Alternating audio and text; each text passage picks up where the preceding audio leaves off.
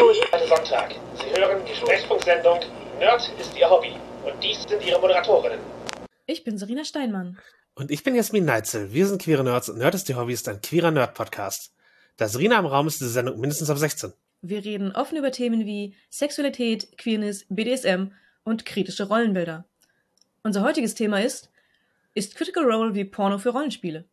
Und darauf sind wir gekommen, weil es in letzter Zeit äh, wieder mal einige Diskussionen über das Let's Play-Format Critical Role gab und äh, den sogenannten Matt Mercer-Effekt. Also ja, der Gedanke, dass ein großes Vorbild, ein klarer Stil, der in der Öffentlichkeit äh, vorgeführt wird in einem Medium, Leute dazu beeinflusst, exakt das nachzumachen, was sie dort sehen und unrealistische Erwartungen schafft. Und das hat mich zumindest ein bisschen an Diskussionen über Pornografie und äh, deren ähm, oft in den Raum gestellten negativen Eigenschaften, was so Vorbilder angeht, äh, erinnert. Ja, durchaus. Aber fangen wir vorne an für die Leute, die den Namen Critical Role und Matt Master noch nie gehört haben. Was ist das? Genau, das ist eins der Leitmedien unserer Zeit gerade. Äh, ja, also nicht, nicht, nicht wirklich komplett für alle, aber in der Rollenspielszene auf jeden Fall eins, äh, das man zumindest mal gehört haben sollte. Critical Role ist ein Let's Play-Format. Let's Play-Formate sind eben Formate, bei denen man ein Spiel für ein Publikum spielt. Das äh, kommt ursprünglich von Computerspielen, aber in diesem Fall ist es eben ein Rollenspiel, das äh, vor Publikum gespielt wird. Das Format ist auf YouTube angefangen. Mittlerweile ist es auch auf Twitch zu Hause ist ein eigener Sender. Also sie haben ein eigenes Fernsehstudio gebaut für dieses Rollenspiel. Sie haben ein Set dort. Äh, angefangen haben sie mit Pathfinder, sind dann auf D&D 5 gewechselt und spielen seitdem hauptsächlich D&D 5 in ihren großen Kampagnen. Es gibt auch andere Systeme, die sie in One-Shots spielen, etwa Honey Heist oder Monster Hearts hatten dort Auftritte. Und ja, es ist ein Cast von Leuten, die Voice Actors sind. Also sie haben gelernt, SynchronsprecherInnen zu sein und oft auch Schauspiel. Das heißt, das sind Leute, die da eben mit einem sehr professionellen Niveau rangehen. Mhm. Seit es aufgenommen wird, ist das auch eine bezahlte Sendung. Also sie wurden dafür bezahlt, das zu tun. Und Matt Mercer ist der Spielleiter und hat einen sehr erzählerischen Stil. Und das ist etwas, was natürlich für Zuschauende spannend und interessant ist, wenn halt sehr viel detailliert beschrieben wird, wenn alle Stimmen verstellen können, wenn dort äh, eben sehr viel in Character geredet wird die ganze Zeit. Und das macht halt, äh, macht halt eine gute Sendung aus. Es ist Unterhaltungsprogramm. Es ist ein, ja, ein Livestream, der dann so drei Stunden roundabout geht für jede Spielsitzung und äh, meines Wissens nach äh, regelmäßig wöchentlich ausgestrahlt wird. Äh, sie haben halt mehrere Staffeln, zwischen denen auch mal Pause herrscht, aber ja, wenn sie, wenn sie spielen, gibt's einfach wöchentlich drei Stunden von dem ähm, Inhalt. Was schon eine ganze Menge ist für Rollenspiel auch. Also das ist, also für Rollenspiel, das man, das man zeigt. Für, für Rollenspiel, man macht das zu Hause, ist das eine Menge, das, das schaffen viele. Wobei äh, viele im Arbeitsalltag dann auch nicht mehr. Das ist, ich sag mal so, viele Schüler und Studenten schaffen mehr. Viele Leute, die dann äh, versuchen, irgendwie verschiedene Arbeitsstellen und äh, vielleicht noch Familie unter den Hut zu kriegen, die schaffen oft weniger, was dann nicht unbedingt an der Zeit liegt, sondern daran, die Termine zusammenzufinden.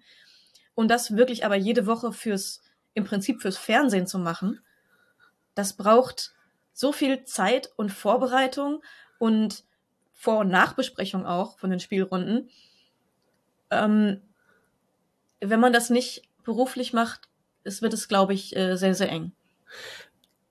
Auf dem Niveau, ja. Also natürlich kann man auch jede Woche streamen mit einem geringeren Aufwand.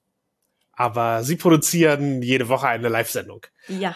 Ähm, es, ist, es ist halt ja. kein, wir nehmen uns auf, während wir halt so, wie wir zu Hause am Tisch Rollenspiel spielen, spielen. Bei denen vielleicht schon, aber es ist trotzdem, es ist ein gewaltiger, es ist, es ist ein Aufwand, der bei mehr denen, ist, als das bei vielen anderen der Fall wäre. Bei denen auch nicht, es ist halt ihr Vollzeitjob. Ja. Ähm, und ich würde auch mal einen Unterschied äh, erklären, der sozusagen aus der vorigen Landschaft der 2000er Jahre kommt, nämlich Actual Play und Let's Play. Mhm. Actual Play kommt aus dem Umfeld der Forge. Das ist eine, ein Rollenspielforum, wo halt sehr viel Rollenspiel Theorie entstanden ist, wo Ron Edwards äh, prominent war, halt so die, diese Indie-Spiele, ich sag mal, in der Generation vor Apocalypse World. Das sind so die, die klassischen Kinder der Forge und genau, es ist halt ein Forum, in dem sehr viele Leute sich mit Theorie ausgetauscht haben, viele Rollenspielkarrieren ihren Anfang nahmen und in dem auch sehr darüber gesprochen wurde, wie spielen Leute tatsächlich.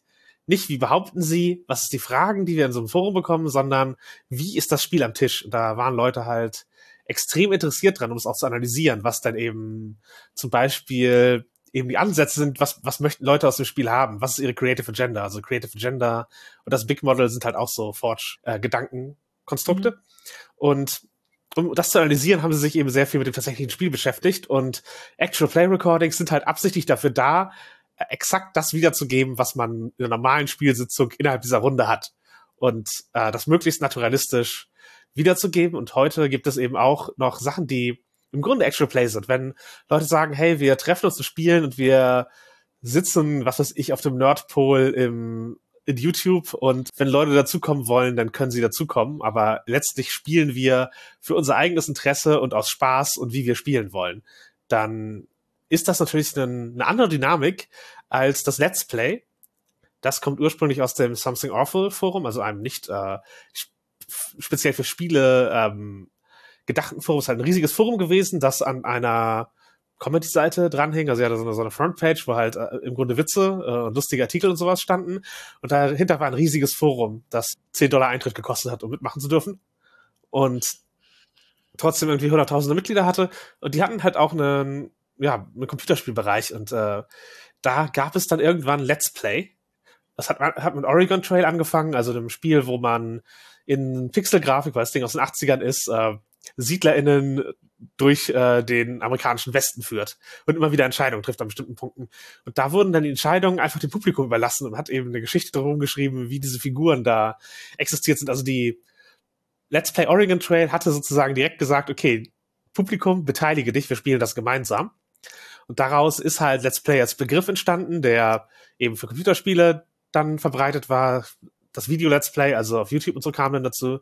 Dazu kam irgendwann auch Let's Play D&D und eben dieser, dieser Gedanke, man spielt gemeinsam mit und für ein Publikum ein Spiel. Man stellt ihnen das Spiel vor, man bietet zusätzlichen Kommentar, man bietet Unterhaltung über das Spiel hinaus und mit diesem Spiel.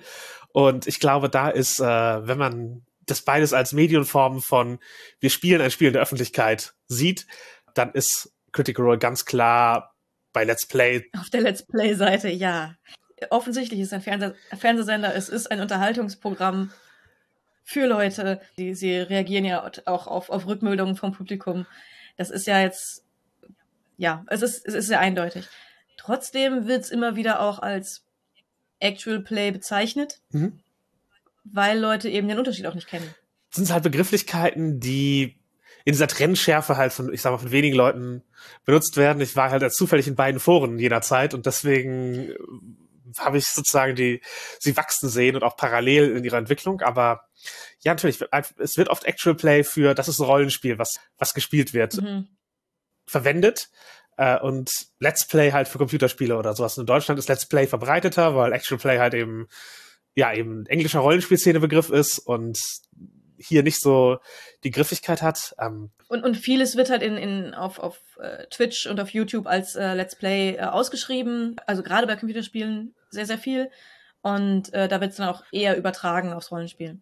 Genau, und ja, Critical Role, die zeigen halt Fanart, fast schon jeder Folge. Die geben mhm. den Fans also auch einen Anreiz, Fanart zu gestalten, ihn zu teilen und so etwas.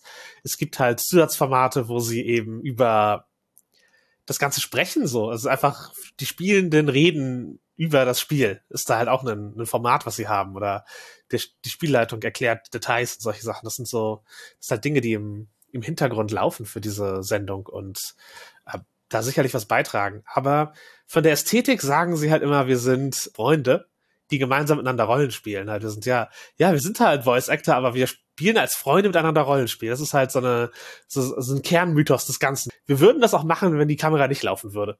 Und ich glaube, bis zu einem gewissen Grad würden sie. Also ich bin mir sicher, das sind alles Leute, die Spaß im Rollenspiel haben und das auch äh, wahrscheinlich im Hobby machen würden. Was ich halt für wichtig halte, sie würden es nicht auf dieselbe Weise machen können, wenn sie nicht, ich sag mal, diese Menge an Energie da reintun.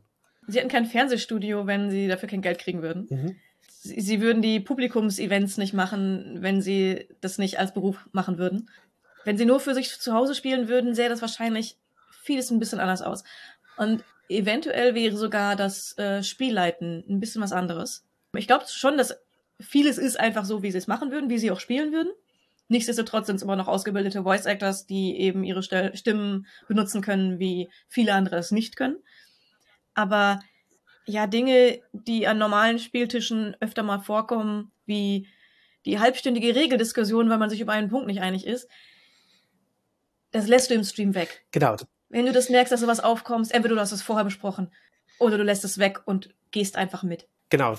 Es wird halt einfach vieles gefrontloaded. Also man sieht halt die ganzen Gespräche nicht, die stattfinden würden. Mhm. Also das Critical Role hat sehr viel Bezug auf die Charakterhintergründe. Die Figuren sind alle unglaublich wichtig und sind mit der Welt total verknüpft. Das passiert halt nicht mhm. zufällig und der, die Spielleitung liest die Gedanken der Leute und weiß das sofort, sondern da weiß man, wenn man sich eben mit Rollenspiel auskennt, wie das funktioniert, da wurde vorher geworkshopt. Die haben sich Gedanken gemacht. Das heißt nicht, das Ding ist komplett geskriptet und sie lesen einen Text ab.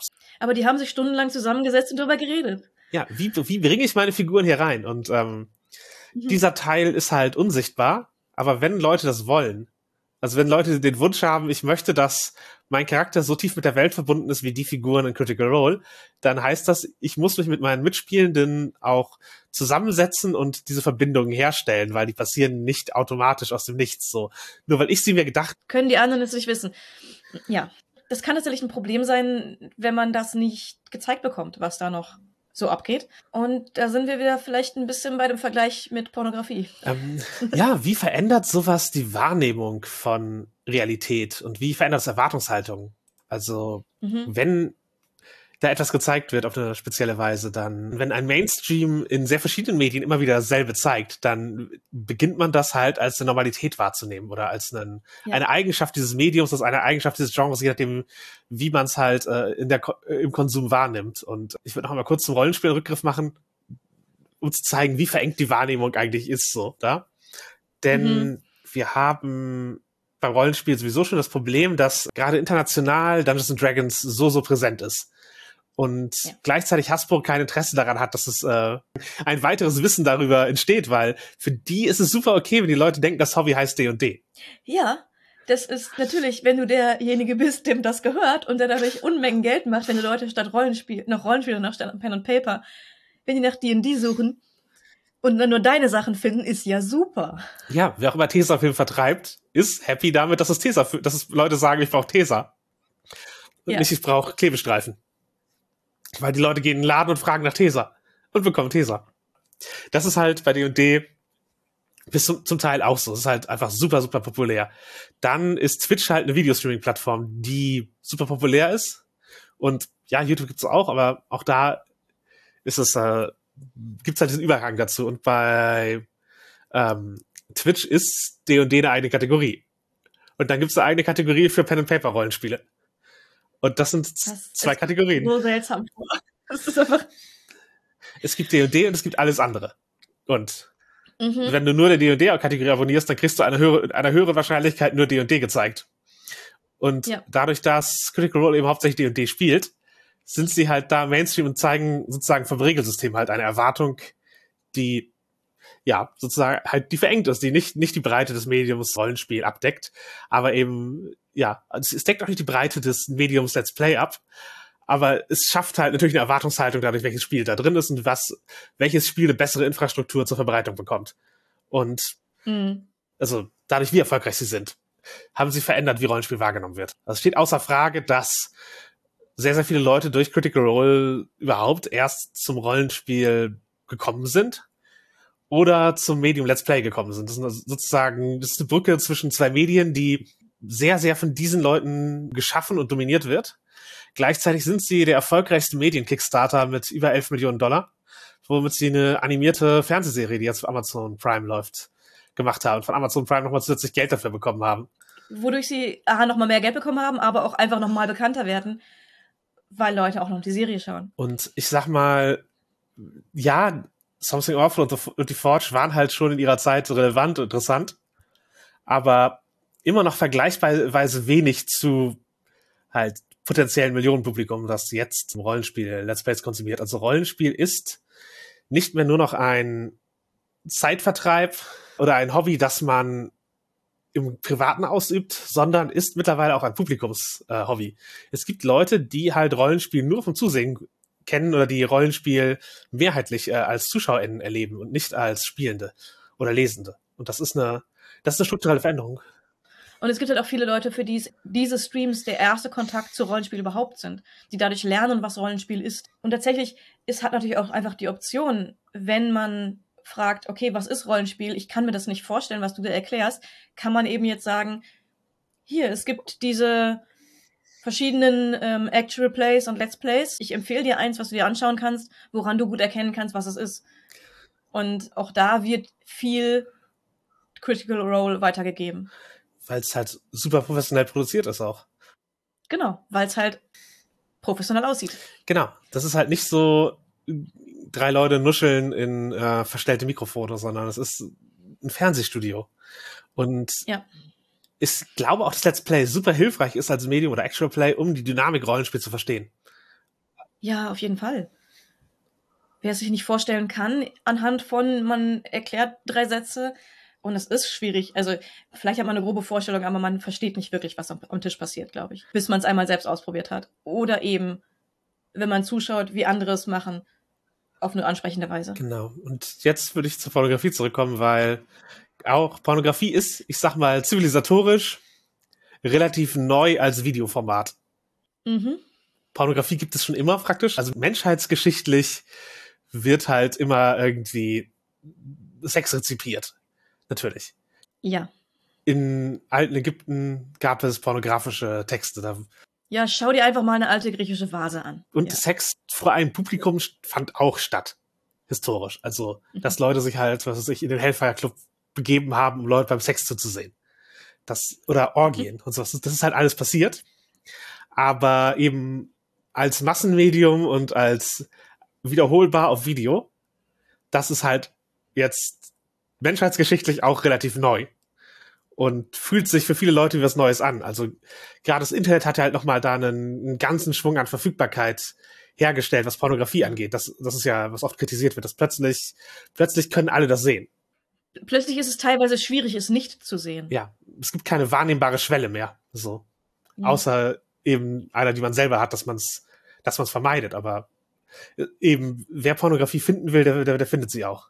Ja, und wenn man entsprechende Seiten aufsucht und das sind teilweise einfach ja, also man kriegt teilweise in Werbung Pornografie angeze äh, angezeigt, die man gar nicht sehen wollte, wenn man einfach nur auf Seiten ist, die, keine Ahnung, irgendwelchen Queerkram haben, weil der Algorithmus gesagt hat, oh, die reden über Sexualität, wir hauen da mal Pornowerbung rein. Also man kann sich teilweise fast gar nicht gegen wehren, dass es irgendwie mitgeteilt bekommt und die, die Schwelle daran zu kommen ist unglaublich gering. Glaubst du, es ist was Negatives? Prinzipiell nein. Ich bin der Meinung, dass jeder Pornografie konsumieren sollte, wie es für die Person sich gut anfühlt. Genau, das schließt auch nicht ein. Also wenn die eine Person, wenn eine Person sich nicht gut damit fühlt, dann sollte sie nicht dazu gedrängt werden, das meine ich. Ja, ja, genau. Also das ist halt einfach eine persönliche Sache, ob einem das zusagt oder nicht, in welcher Weise man sich damit beschäftigen möchte oder eben nicht. Und es schadet nicht, wenn es äh, leicht zugänglich ist. Die Frage ist eher, was ist leicht zugänglich, was ist schwer zugänglich und was bekommen wir überhaupt präsentiert? Und wie hängt das mit realer Sexualität zusammen? Und da sehe ich halt das größere Konfliktpotenzial, sagen wir so. Ja, würdest du es mit Critical Role denn vergleichen oder mit ähm, professionalisierten Let's Plays, dass sozusagen die Leute sehen halt auch immer nur ein bestimmtes Bild vom Spiel? Ja, genau. Auch in der Pornografie sieht man meistens nicht die, die Gespräche vorher, die Gespräche rundrum. Es kommen Schnitte da, wo irgendwas nicht funktioniert. Also das Ausziehen geht plötzlich innerhalb von einem Fingerschnipsen und plötzlich ist die Person nackt, statt dass man da minutenlang rum, rumstruggelt, weil das Kleid irgendwie doch ein bisschen sehr eng war und man jetzt nicht rauskommt und es sieht total bescheuert aus.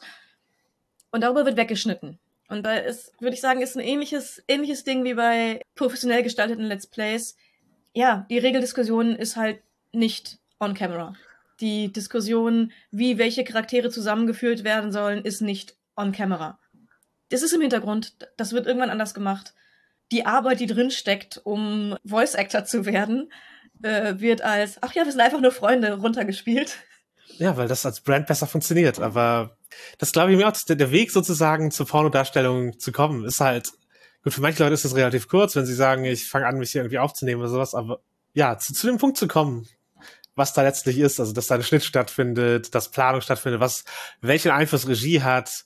Konsentgespräche finden ja oft auch offscreen statt und werden deswegen mhm. halt nicht nicht gezeigt. Das hat natürlich einen Einfluss auf die auf die Wahrnehmung und verbirgt ein bisschen was dahinter steckt.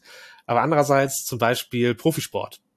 Wenn wir uns jetzt Profifußball angucken, es gibt Leute, die wären wahrscheinlich immer noch Fußballer und hätten Spaß daran, wenn sie keine Profis wären, aber die kommen halt nur an diesem Punkt, weil sie vor diesen 90 Minuten ein Leben lang trainieren oder halt mhm. eine Karriere haben und das da, da reinbauen. Also jetzt Lionel Messi, der als einer der besten Fußballer der Welt gilt, der ist halt sehr klein. Der ist in ein, auf einen anderen Kontinent gezogen, von Südamerika nach Europa und hat, Hormone, hat Wachstumshormone genommen, um an den Punkt zu kommen, wo er jetzt ist.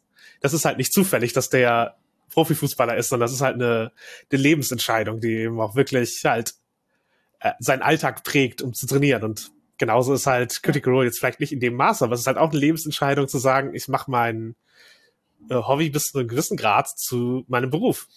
Ja. Und da steckt halt einfach viel Arbeit hinter.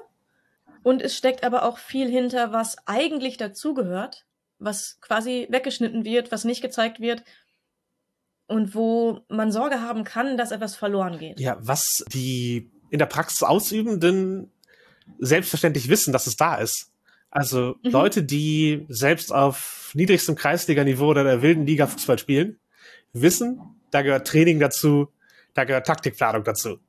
Leute, die halt BSM oder Sex oder was auch immer haben, wissen, da gehört Konsent und Planung und äh, äh sich Gedanken machen und äh, entscheiden, was wir wollen und auch eventuell halt Sachen erlernen, sich Fähigkeiten draufschaffen dazu. Du, Du, du, du wachst nicht auf und bist perfekt im Bett für deinen aktuellen Partner. Ja, du bist nicht in der Lage, jetzt ein Seil zu greifen und perfekt Shibari zu beherrschen, ohne vorher dir eine Mühe gemacht zu haben, das zu können. Ja.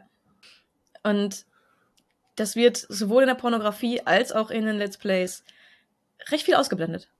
Was du alles reinstecken musst, damit entweder dieses Level bei rauskommt, wenn wir jetzt von Critical Role reden, oder damit eben dieses Bild von wie Sexualität innerhalb dieses Pornos fun ähm, funktioniert, dabei herauskommt. Sexualität in der Realität funktioniert oft nicht so wie in Pornografie. Genau, aber ich weiß nicht, muss es das eins zu eins abbilden? Also ich glaube, das Problem besteht nur, mhm. wenn Leute das als einzige Quelle haben. Also wenn, wenn Leute nur Critical Role als Quelle für so funktioniert Rollenspiel haben und wenn Leute nur Pornografie als einzige Quelle für so funktioniert Sexualität haben, ja. dann wird es problematisch, wenn du eben dies, was wir beschrieben haben, das, das Wissen, dass es da mehr gibt und wir jetzt sozusagen das Ergebnis von viel Arbeit sehen, existiert, dann ist es, glaube ich, unproblematisch her, ja, das ja. nicht zu zeigen. Absolut. Das ist ja auch die Sache. Es ist, es ist in beiden Fällen ein bisschen so die Fantasie von dem, was tatsächlich passiert. Es ist die, die Fantasieversion. Die Version, wo man reinschalten möchte und etwas Schönes präsentiert bekommen möchte. Mhm. Ja, man könnte auch sagen, es ist die, die, die Hochleistungsversion, wenn wir so den Sport vergleichen. auch das. Und äh, Matt Mercer schlägt Regeln nach. Mhm. Ist vielleicht, ja, auch gar nicht so ein interessantes Format. Weiß ich nicht. Es könnte, ich, ich glaube, es gibt Leute, die es ansprechen könnte, aber wahrscheinlich wäre das Publikum nicht ganz so breit aufgestellt. Ja, oder Rocco Sifredi öffnet ein Kondom. ja, das, sicherlich passiert das, aber ähm, halt eben ja, er, er struggelt da so mit der Packung rum, eingerissen, holt einen neuen. Ist boring eigentlich. ja. Es sind halt nicht die Dinge, die man sehen möchte, wenn man eben eine Fantasie präsentiert bekommen möchte. Und das ist ja auch völlig in Ordnung so. Aber man muss halt wissen, dass man eine Fantasie präsentiert bekommt. Und dass nicht ja. alles so funktionieren wird. Genau, oder dass es halt nur, nur mit sehr viel Vorarbeit so funktioniert. Mhm. Also Critical Role ist ja ist Lifestyle, das ist, das ist nicht ja. geschnitten. Die Leute sind, die kommen an den Punkt, das so zu können. Und äh, ja, gleichzeitig ist das halt nicht, nicht ein Punkt, den alle Leute wirklich erreichen können auf, auf dieselbe Weise. Ja. Und auch nicht müssen. Das ist es halt. Also, es ist ja nicht der einzige Spielstil, nicht die einzige Art und Weise, Pen and Paper Rollenspiel auszuführen. Bei weitem nicht. Genau. Aber wie macht man es den Leuten leichter, bis jetzt diesen, diesen Spalt zu überbrücken? Also von, ich habe ich hab Critical Role gesehen und jetzt möchte ich Rollen spielen. Mhm. Ja, ist eine sehr gute Frage. Ich, ich glaube, das kommt halt immer drauf an, was die Leute anspricht. Und das ist, glaube ich, das Problem, dass wir ein bisschen mehr lernen müssen, in Worte zu fassen, was wir tun und was wir sehen und was wir daraus gewinnen. Und das sowohl bei Let's Plays als auch äh, in der Pornografie. Denn wenn man darüber reden kann, dann kann man auch herausfinden, was man davon mitnehmen kann. So ganz im, ganz im Groben. Das, äh, das, stimmt, ja. Ähm, und dazu muss man es halt auch als Medium ernst nehmen. Mhm. Also, wir sind nur Freunde, die eine Rollenspielrunde miteinander spielen. Ist halt ein Brand. Aber wenn Leute es halt so komplett glauben und halt auch als einen. Dann suche ich mir auch Freunde, mit denen ich ein Rollenspiel spiele, dann wird's genauso. Ja, halt, ja, elf Freunde sollt ihr sein. Halt, also es, das, es macht halt schon für, für den, für den Gedanken Sinn, so die, äh, das halt auch so, so zu verkaufen als ein, ein Freundesding. Und sie sind ja auch wahrscheinlich wirklich alle befreundet. Es, es macht zumindest immer den Eindruck. Mhm. Und ich glaube auch nicht, dass sie sich das halt aufladen, so zu tun, als seien sie befreundet die ganze Zeit oder als, als ein Gag ist. Also ich, ich glaube auch, dass ihr eigener Erfolg nicht in dem Maße absehbar war. Aber gleichzeitig, es schafft dann halt eine andere Erwartung, wenn mhm. das das Einzige ist, was du darüber hörst. Ja. Wenn, wenn man jetzt sagen ja, das ist, wir sind halt Profis und wir machen, wir machen das mit einem riesigen Aufwand für euch, damit ihr halt gut unterhalten seid. Aber am Tisch für uns privat würden wir vielleicht auch einfach mal eine Cola eingießen und 15 Minuten über Batman reden. Mhm. Das ist halt auch eine Wahrheit, die eventuell äh, kommuniziert werden sollte. Aber natürlich nimmt es den Traum von alle können das genauso. Aber ich weiß nicht, ob der Traum notwendig ist, um, um das zu verkaufen und ob es halt eben nicht eine Erwartung schafft, die, die halt auch von, bei Leuten ein Gefühl der Unzulänglichkeit hervorrufen kann. Ja, Durchaus. Also, wenn man eben nicht gezeigt bekommt, was so schief gehen kann oder was halt so anders laufen kann als in der, in dieser Fantasieversion, kann man eben Ängste aufbauen, dass man die Ansprüche, die eigentlich nicht da sind, aber die man sich jetzt nun selber macht, weil man das als Vorbild hat, ähm, dass man die nicht erfüllen kann und deswegen Dinge für sich ausschließt oder Erwartungen an andere hat, die viel zu hoch gestaltet sind. Das können Probleme sein, die auftreten, wenn man es eben als einziges Vorbild hat. Ja, und es passiert halt auch extrem wenig eben im Rahmen von Konsent und Sicherheitsabfrage mhm. und so etwas in diesen ja. Spielrunden, weil das eben alles frontloaded ist. Die haben das alles vorher besprochen. Die werden ihre Grenzen gegenseitig kennen und sich nicht in unangenehme Situationen bringen vor der Kamera, mhm. einfach weil das, äh, das ist schlechtes Fernsehen. Ich, ich meine, wir waren ja beide selbst in Let's Plays. Wir, wir wissen, wie sowas passiert, damit es vor der Kamera okay aussieht. Flüssiger läuft, genau. Genau, damit es flüssig läuft, damit man weiß, keine Spielrunde war geskriptet, an der wir teilgenommen haben vor der Kamera, aber wir haben Dinge besprochen, so was ist für wen okay. Welche Grenzen dürfen nicht überschritten werden? Wo wird's unangenehm werden? Was für Charaktere wollen wir spielen? Wie passen die zusammen? Und ich sag mal, welche Beziehungsprobleme könnten auftreten?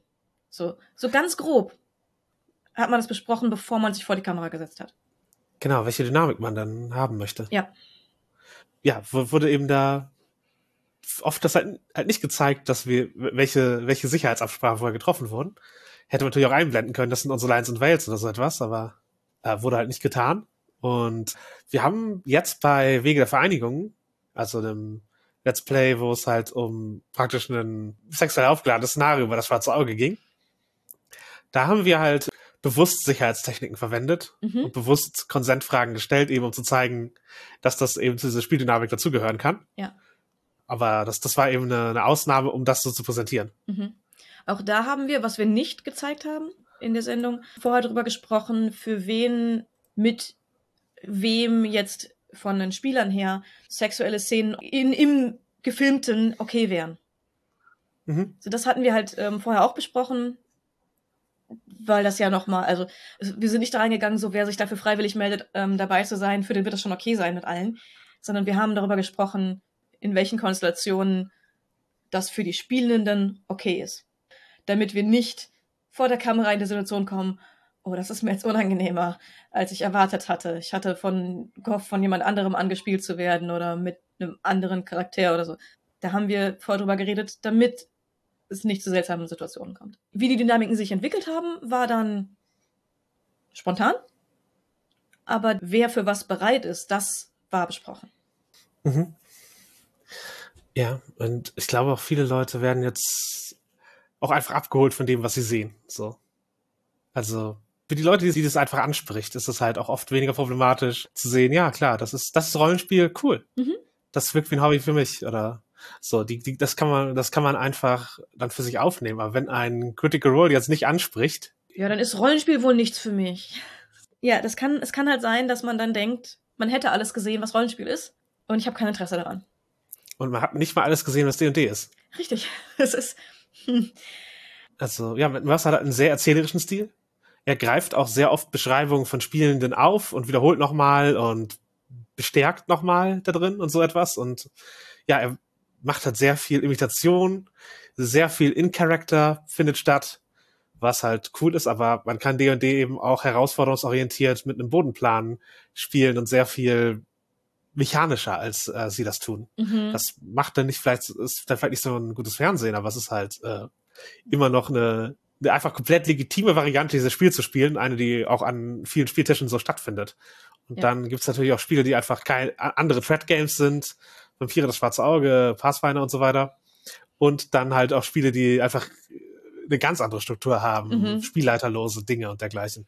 Das ist also sie zeigen ja schon mal Indies dort bei Critical Role, das muss man ja noch ein bisschen zugute halten, aber. Ein bisschen zugute halten. Ja. Was wir nicht tun wollen hier ist eine große Kritik daran, dass das Programm blöd ist, sondern halt ähm, ansprechen, was uns aufgefallen ist, was so in der ja, zu was für Problemen es führt, dass es das Leitmedium ist und ja, was einfach auffällt an Reaktionen vom Publikum und Reaktionen in Spielrunden.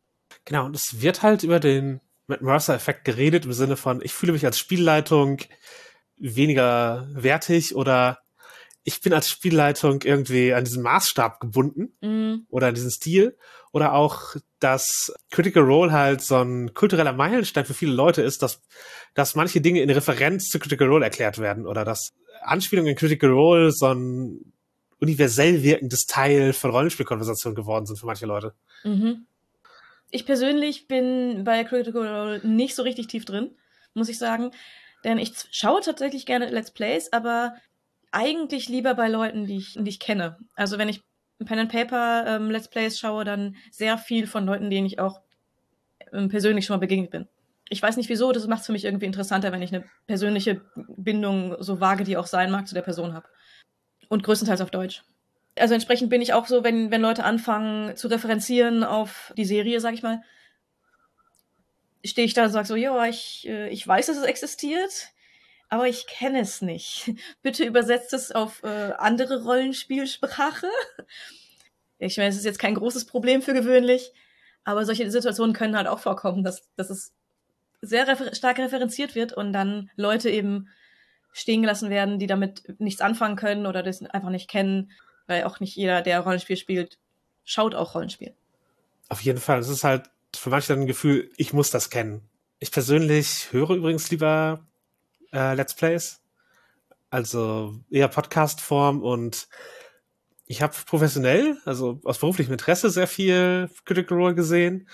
Aber seit ich eben mit Rollenspiel-Streams beruflich nichts mehr zu tun habe, ist es halt auch nichts, was ich. Was du weiter verfolgst genau, ich bin jetzt nicht in die neue Staffel wieder mit mhm. eingestiegen oder so, sondern ich nehme es halt zur Kenntnis, dass es, äh, dass es läuft und dass es Leuten Freude bereitet und ich sehe es nicht als an sich problematisch, dass es existiert.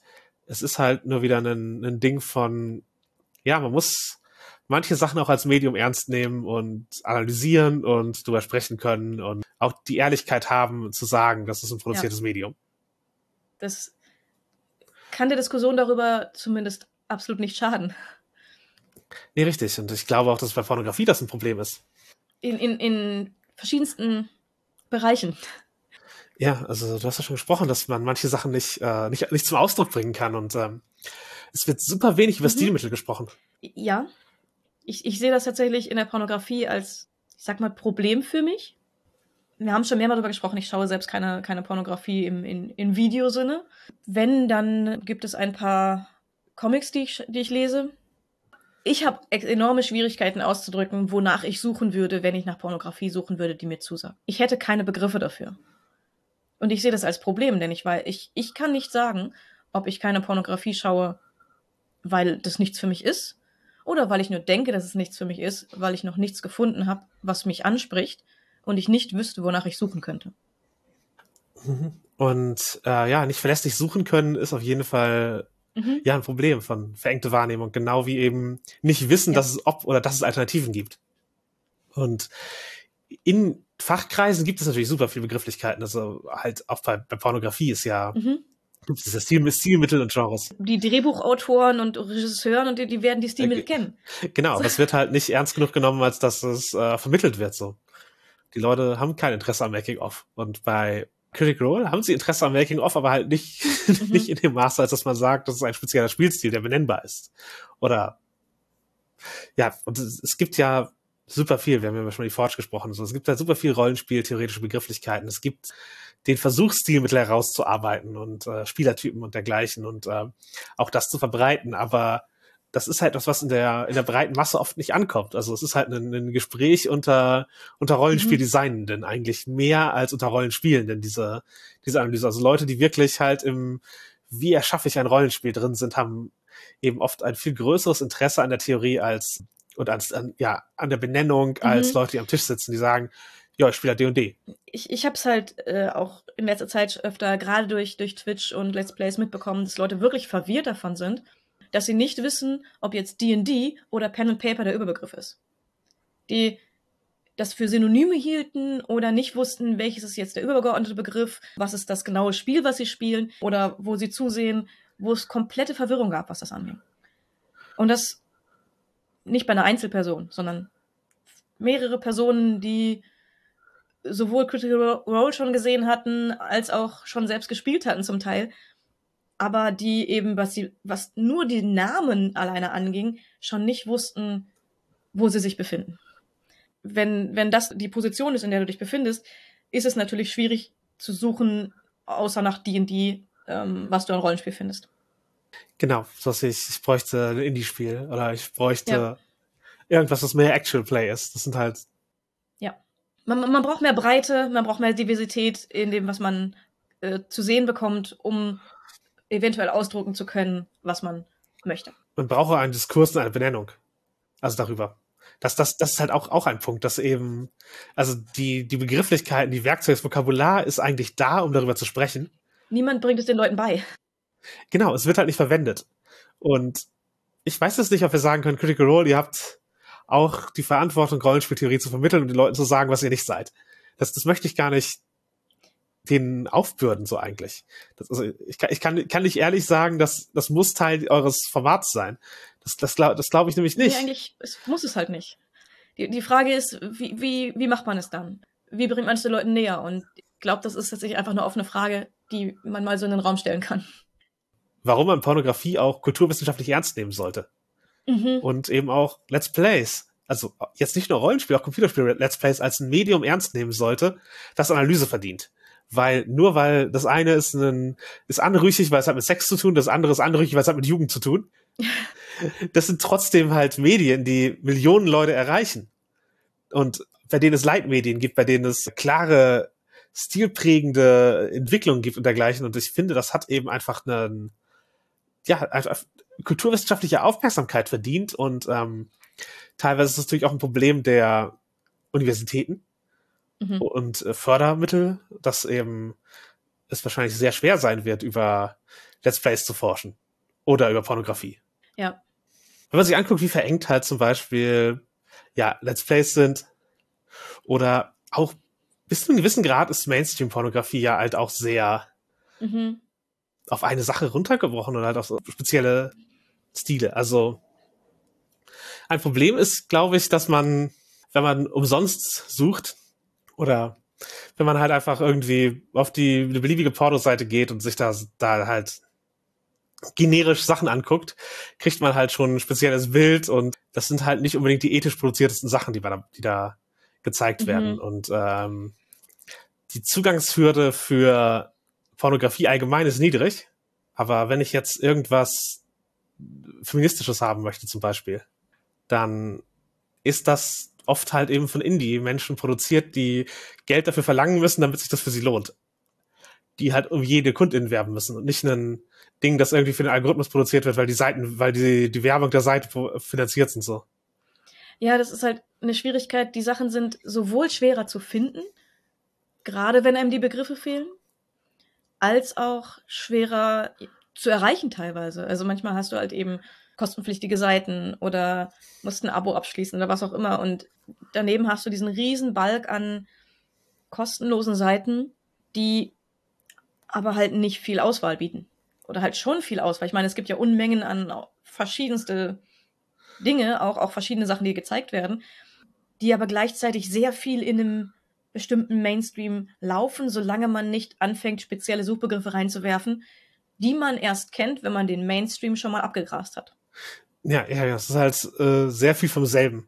Also mhm. es sehr, sehr viel Auswahl vom, vom selben. Also wenn man sich Dokumentationen als Vergleich so, ich mag Dokumentationen nicht, also ich mag keine, mag keine Pornofilme, aber man glaubt halt, Dokumentationen sind alle über Panzer.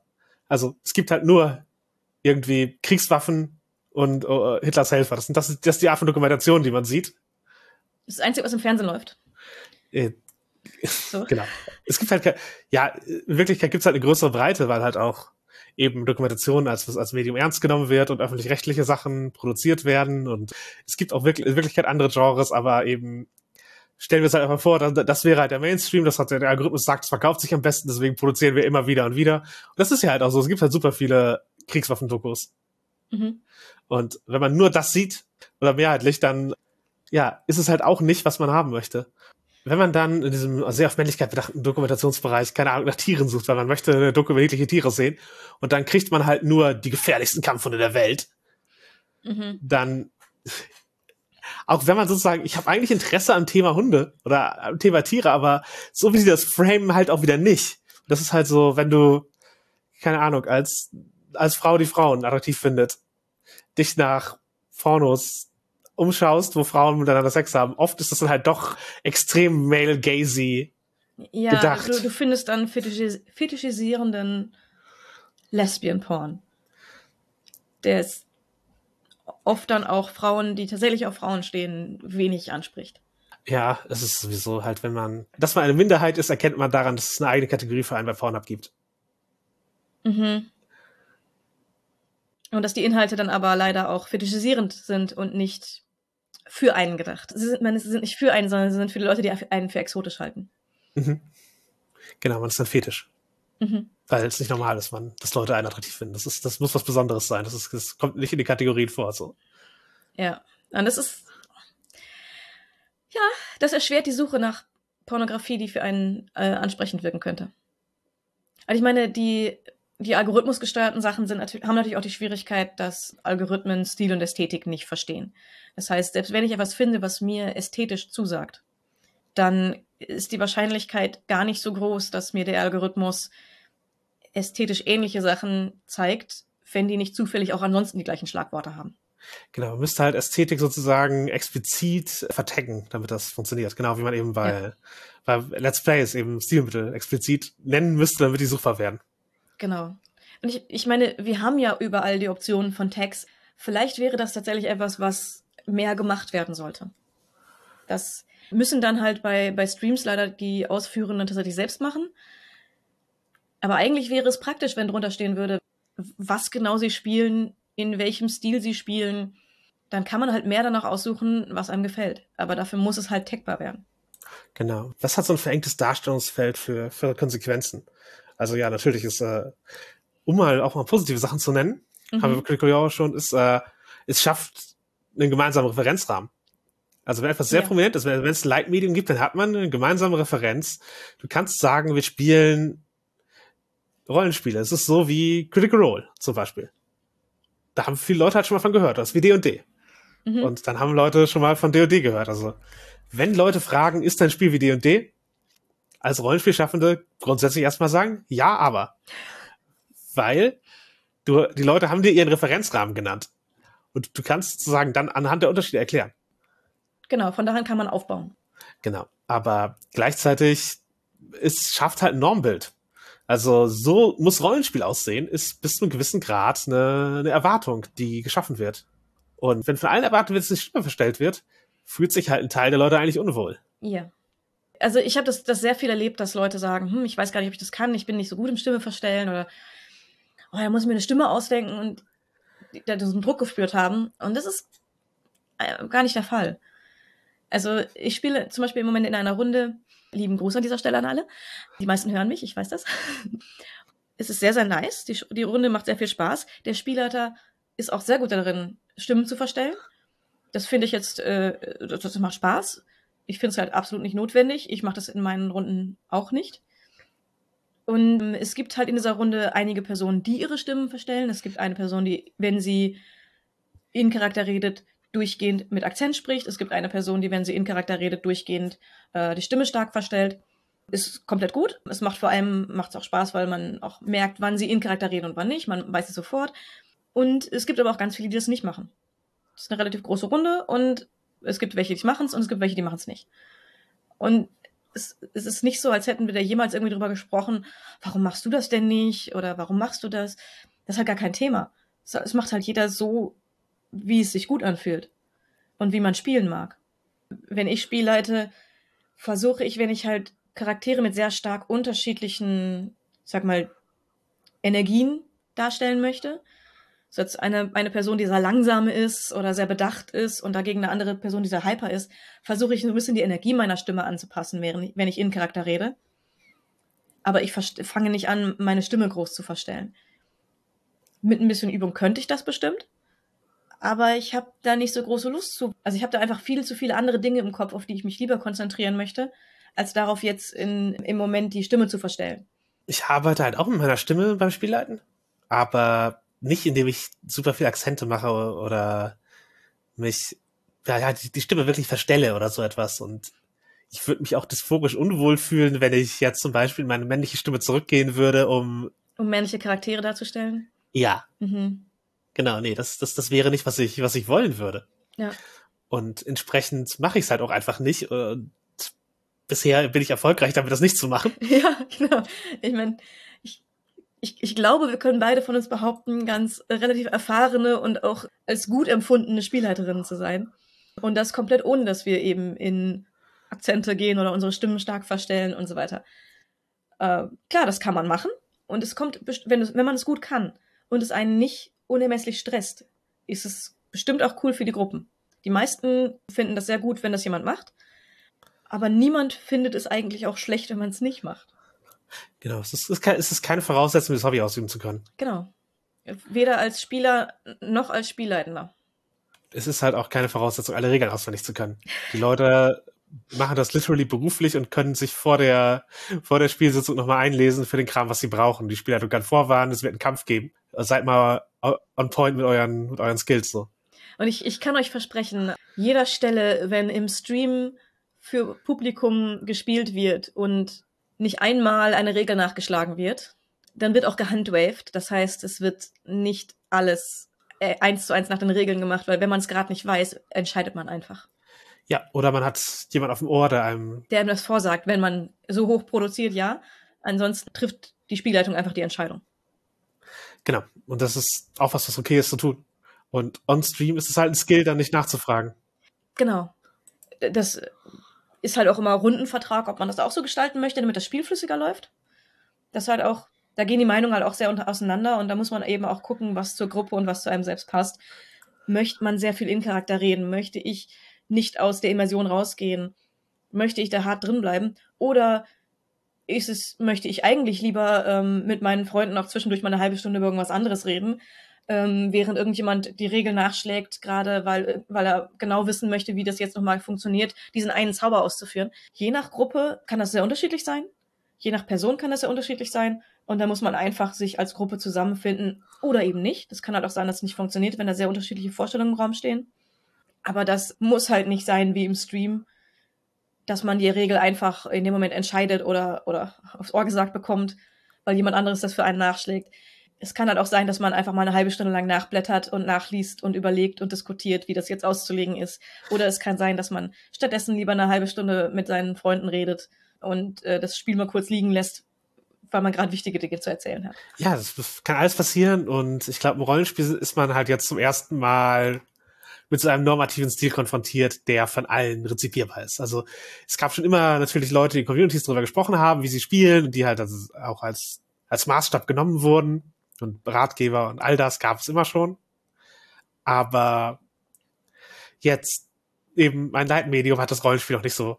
Und deswegen sind Leute teilweise noch überrascht, damit konfrontiert zu werden, dass das, mhm. dass ein Leitmedium Normenbilder schafft, während es Pornografie jetzt schon mal 100 Jahre länger gibt. Ja. Und da kann man ja auch beobachten, dass halt, wenn eine verängte Darstellung ist, dann gibt es tatsächlich auch Auswirkungen darauf, wie Leute sich als eine Abweichung der Norm wahrnehmen. Sowas wie, mhm. okay, ich finde das nicht gut, aber es gibt so viel davon. Ist mit mir was falsch so? Mhm. Oder ist das, ist das Medium nicht für mich? Bin ich nicht die Person, für die dieses Medium ist? Muss ich mir was anderes suchen oder ist das, gibt es einfach keine Optionen? Oder ist, ist, ist mein Interesse falsch? Genau, oder ist, ist, wenn ich das nicht möchte, sollte ich dann keinen Sex haben wollen? Mhm. Wird das erwartet von mir, dass so, das ist halt so, halt gerade, ich sag mal, am Anfang ihrer Karriere haben Leute eher solche Gedanken. Mhm. Und ja, und auch natürlich Körperbilder. Also, wie, wie, wie sehen Leute aus? Ja. Und wie sehen zum Beispiel Geschlechtsteile aus? Mhm. Wenn man dann nur das Biobuch äh, aus der Schule und äh, ein paar Pornos kennt, dann kann man ein sehr falsches Bild davon haben, wie ein Penis oder eine Vulva aussehen können. Genau, es gibt da eine größere Varianz, die, die also wahrscheinlich, wenn man viel Pornos sich anguckt, wird man die auch, wird man die auch begegnen, aber. Ja, wenn man halt nur eine Handvoll gesehen hat, dann, dann vielleicht noch nicht. um, ähm, und vor allem, gerade bei, bei Vulven ist es mir aufgefallen, dass es einfach das, was man im Porno sieht, oft sehr ja, ich sag mal, dem, dem Bio-Buch angeglichen ist. Irgendwie äh, habe ich wenig von äh, dem gesehen, was ich in, in Pornografie an Formen und Farben und allem, äh, wie das, was ich in der Realität gesehen habe. Und es hat mich schon stutzig gemacht, muss ich sagen. Das, ich, es wird halt in der Schule, also ich weiß jetzt nicht, wie es aktuell ist, aber in den 90ern in der Schule wurde zumindest über, darüber geredet, dass es verschiedene Penisformen gibt. Das Gespräch gab es für Mädchen in dem Alter nicht. Also da gab es halt das Schulbuch und so sieht es halt aus. Punkt. Und da war ein Bild. Und ähm, das, das hat mich damals schon stutzig gemacht und auch tatsächlich verunsichert. Aber ich habe halt auch erlebt, dass ja äh, Personen zu mir gekommen sind oder in, in Vorbereitung auf, wir wollen sexuell miteinander aktiv werden, äh, Äußerungen gemacht haben, dass sie mit ihrer von ihrer Penisgröße verunsichert sind.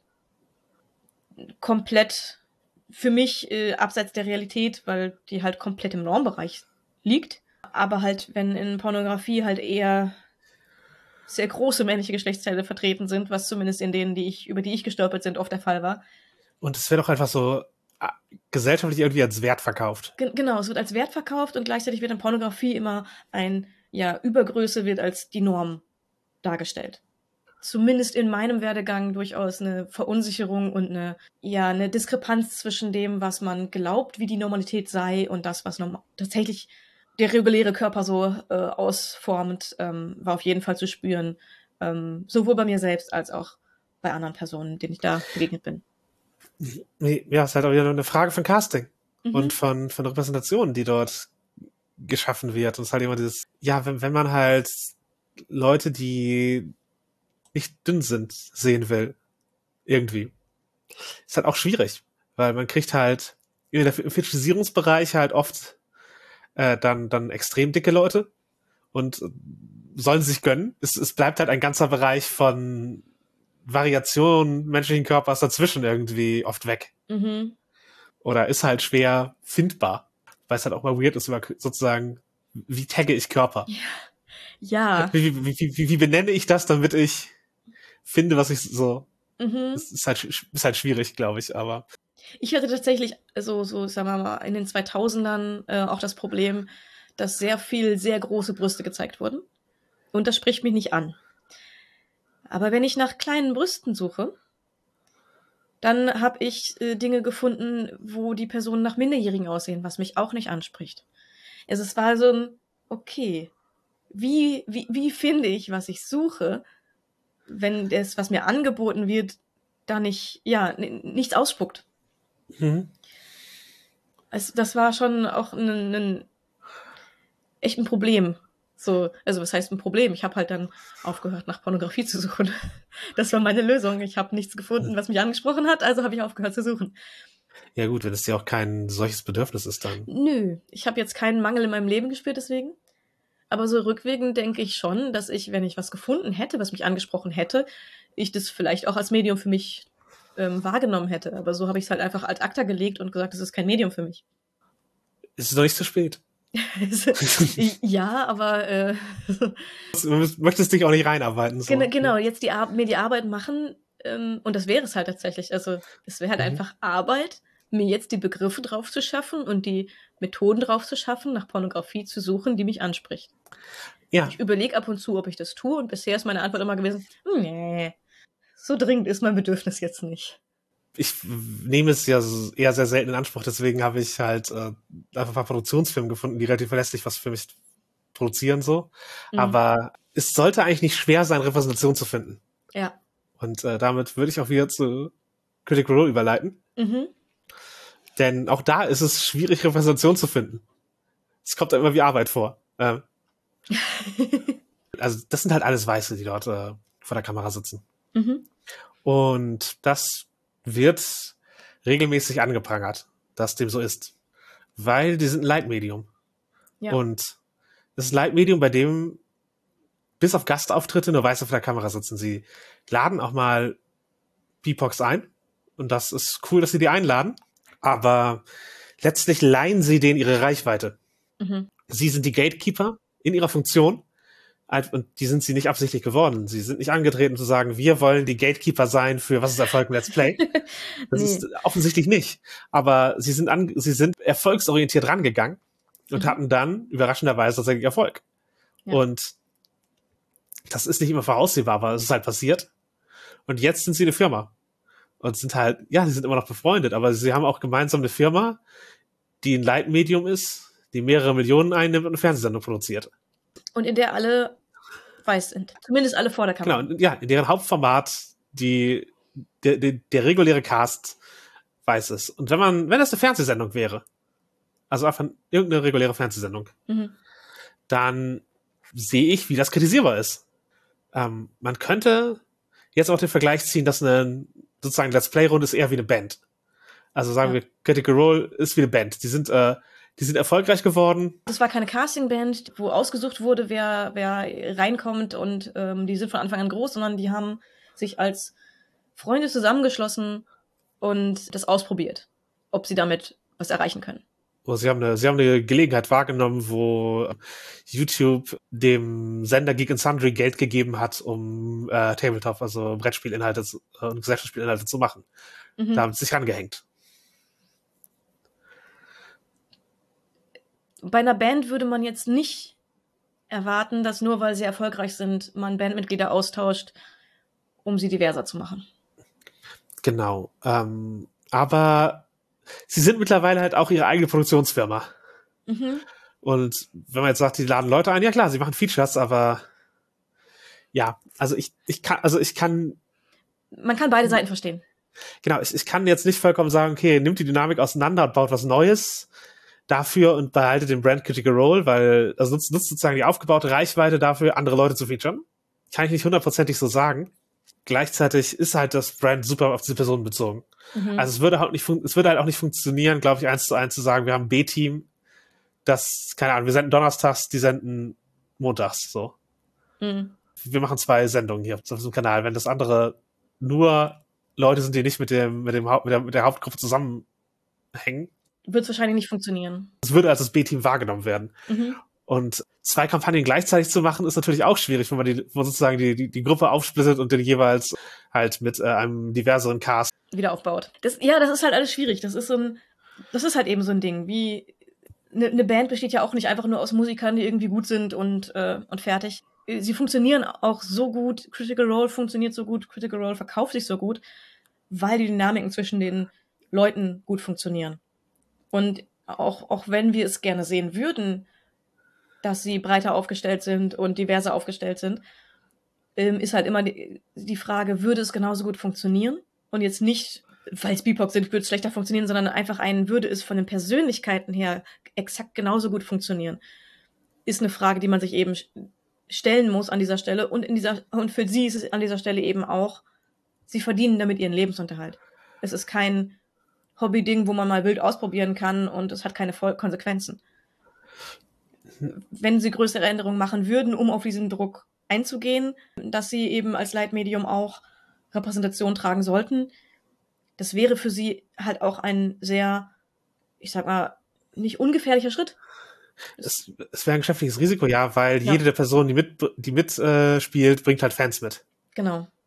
Und das ist, ist eben die Frage. Sie, sie sind vor allen Dingen auch schon ein riesiger Cast am Anfang gewesen. Sie, sind halt, mhm. die spielen halt mit acht Leuten. Das ist für eine Rollenspielrunde sehr groß. Da kann man nicht einfach nochmal Leute zupacken und, ähm, und es funktioniert noch. Ja, daran merkt man halt, die, sie haben halt als eine Gruppe angefangen.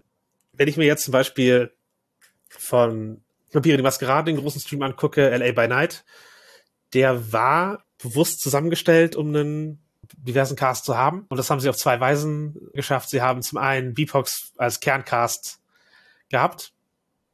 Also es gibt fünf Leute, die, die den Kern der, des Casts darstellen von denen sind drei V-Box. Also das ist, das ist halt schon mal eine andere Basis, von der man anfängt. Mhm. Und dann haben, dann haben sie halt eben dadurch, dass es ein Fünfer, dass ein Fünfer Cast ist, einer davon die Spielleitung, halt die Möglichkeit gehabt, mal Leute dazu, dazu einzuladen und äh, einen rotierenden Cast an, an, an Nebencharakteren zu haben, die halt nochmal eine andere Repräsentation reinbringen. Und äh, das, dadurch ist das halt eine, eine Sendung, wo man sagen kann, die Repräsentation ist gut dort. Mhm. Und ja, gleichzeitig ist halt immer die Frage, okay, wenn wir jetzt sagen, wir nehmen den Cast als unveränderlich an, auch dann ist Critical Role halt nicht über Kritik erhaben, würde ich sagen. Mhm. Denn sie machen jetzt halt gerade ziemlich so Orientalismus-Dinge mit ihrem neuen Setting. Also es ist halt ein Indien, äh, Nahosten inspiriertes Ding so. Und das Intro, da laufen die halt mit Tropenhelmen rum, wie so, wie so britische Kolonisten das ist halt vielleicht nicht der Ansatz, den man so reinstellen möchte. Sie haben halt gesagt, sie haben halt Consultants äh, angeheuert und dergleichen, aber ja, es ist halt eine, also es, es, es hat halt auch schon mehr so einen Anruch von kultureller Aneignung. Andererseits wäre es geiler, wenn sie da in indischer und, und arabischer Kleidung rumlaufen. Wäre das, wäre das cooler. Nicht, vielleicht auch nicht wirklich. Ist halt wirklich die Frage, man, was, was erwartet man eigentlich und was können sie leisten? und wo kann das zusammenkommen? Es ist, es ist schwierig, glaube ich, einfach. Dadurch, dadurch, dass es so gewachsen ist und nicht gecastet wurde, ist es eine Schwierigkeit, wo man einfach sagen kann, okay, ich kann, ich kann sagen, ich hätte da gerne mehr Gedanken von euch zu, aber man kann schlecht fordern, so und so müsste es sein, damit es, ähm, damit es besser ist. Also ich, man kann es schon fordern. Die Erwartungshaltung kann nicht sein, dass es eins zu eins so umgesetzt wird. Mhm. Es gibt gewisse Punkte, an denen das schon so, also sowas wie, lass das mal nach mit dem Orientalismus. Absolut legitimer Punkt. Mhm. Das, das kann man denen so sagen. Und ich glaube, das ist auch was, worauf man hören sollte. So, das, das, ja. das ist halt nicht geil. Aber ja, also ich sehe es halt sozusagen aus einer medienproduzierenden Sicht, sind sie nicht in einer einfachen Position. Ja. Aber ja, wenn sie halt nicht die einzigen wären in dieser Größe, wenn sie halt nicht die Größe hätten, dass man sagen kann, okay, wie sie spielen beeinflusst, wie andere Leute spielen, auf, in einem Maße, dass man halt von Matt Mercer-Effekt redet, dann wäre das natürlich noch mal was anderes. Ja. Sie sind halt ein Leitmedium und da geht mehr Verantwortung mit einher, als wenn sie sind eins von vielen und ihr könnt euch eine Alternative ansehen. Weil gerade auf Twitch haben BeatBox-StreamerInnen es nicht leicht. Mhm. Also wenn du eine Gruppe von, von BeatBox bist, die DoD spielen möchte, die Chance, dass du ein Hassrate bekommst, also Leute einfach bei dir reinkommen, um dich zu beleidigen in, in großer Zahl, die ist nicht null. Die existiert. Das ist im, im, in den auf der deutschen Seite wahrscheinlich ein bisschen weniger so, aber international ist das halt tatsächlich ein Problem. Ja, aber ich kenne jetzt auch im Deutschen keine Let's Play-Gruppe, die rein aus Beatbox besteht. Nö, wüsste ich jetzt auch nicht. Vielleicht ist deswegen bisher noch kein Problem. Genau, ja, genau. Also es, ist, also es, es sind andere Probleme da. Mhm. Und es ist halt auch so, dass mal schon Sendungen gecancelt wurden, weil, also die mit einem diversen Cast, weil eine Person dort nicht so gut über Critical Role geredet hat. Sozusagen, selbst ein alternatives Programm findet nicht statt, wenn es äh, sich in Konkurrenz zu Critical Role setzt. Mhm. Okay. Ja. Mhm. Und die Fans von Critical Role sind halt auch wirklich sehr, die sind, die sind sehr unkritisch. Denn glauben halt eins zu eins, dass, dass wir sind Freunde. Ich liebe euch doch alle. Ja, ja, cool, cool, dass du uns alle liebst, Matt, aber halt vielleicht doch, vielleicht doch ein paar, ein paar Leute weniger oder ein paar Leute weniger sichtbar. Und ähm, also sie sind ein Medienunternehmen, die sind ein Leitmedium. Da kann man halt Kritik nicht mehr mit, aber die spielen doch nur ähm, abtun, weil das, das ist halt ein Unterschied. Und es ja. wäre halt ein Unterschied, ob, also wenn wir einen Stream starten, wäre das ein Unterschied zu Critical Role. Das ist nicht dasselbe. Ja, denn wenn wir einen Stream starten mit, mit, einem, mit einem Let's Play, wie viele Zuschauer bekommen wir? 100? 200? Das sind, ja. wenn, wenn wir Glück haben und einen guten Termin erwischen. ja, es ist ein Tausendstel von dem, was sie da haben. Genau. genau, das ist ein Tausendstel. Das ist dann auch, dann spielen wir halt mit Freunden, mit denen wir zusammen spielen wollen, weil wir ähm, wissen, dass die Dynamiken funktionieren und uns darauf verlassen können, dass das äh, gut laufen wird. Da wird sich auch kein Casting lohnen. Weil ja, wahrscheinlich nicht. Aber gleichzeitig, wenn wir das machen, ist das halt ein großer Unterschied, als wenn irgendeiner von euch HörerInnen, die nicht in der Rollenspielszene extrem verletzt sind und in Verlagen gearbeitet haben, das starten. Also wir hätten, ja. also wir hätten, wir hätten schon eine Reichweitenverantwortung und wir hätten einen, sozusagen, ja. wir, wir, hätten schon einen Sockel, auf dem wir einsteigen würden. Und wir würden wahrscheinlich auch darüber nachdenken, welche Repräsentation wir bieten wollen und äh, wen wir einladen. Genau. Genau, ja, aber jetzt einem Casting aufrufen mit sehr, sehr wenig Zuschauenden ist halt auch, also Casting ist halt ein, das ist ein Skillset. Ja. Damit sage ich nicht, dass Critical Role das nicht tun sollte. Die haben die Möglichkeit, dieses Skillset einzukaufen. Genau, aber wenn man, wenn man jetzt für so einen 100-Leute-Stream überlegt, ein Casting zu machen, das ist Aufwand, das ist Zeit, das sind Skills, die man haben muss, weil man kann niemanden einkaufen dafür. Zumindest genau. nicht, wenn man da Geld, äh, wenn man da nicht hart ins Minus gehen möchte. Genau, man kann den Leuten kein Geld bieten. Mhm. Also wir, wir, können den Leuten nicht Geld bieten, wir können, könnten ihnen auch keine Reichweite bieten auf dem Level wie, also der Critical Role ist tatsächlich, also an sich sollten sie Leute bezahlen, die da auftreten, aber prinzipiell wäre es tatsächlich geldwerter Exposure, dort aufzutreten, ja. denke ich. Also die, die sind in dem Bereich, wo, wo wo das tatsächlich zählen würde, ja. Oder wo es tatsächlich ein Ansporn wäre für Leute, um da teilzunehmen. Ja. Das wäre ein Stream bei uns nicht.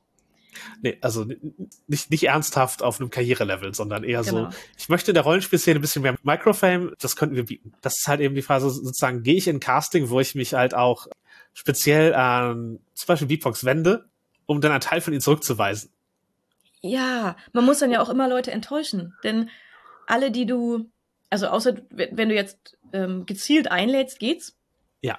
Aber wenn du eine Ausschreibung machst, und dann Leute, die sich bewerben, die gerne teilnehmen würden, von diesen dann aussuchen musst, wen du mitnehmen kannst, dann enttäuschst du immer Leute und auf dem Level, auf dem wir uns befinden, ist es das wert? Genau, das ist halt eine Frage von, welche Dynamiken möchte ich und bin ich dann wieder Gatekeeper, wenn ich dieses Cast, also mhm. es ist komplex.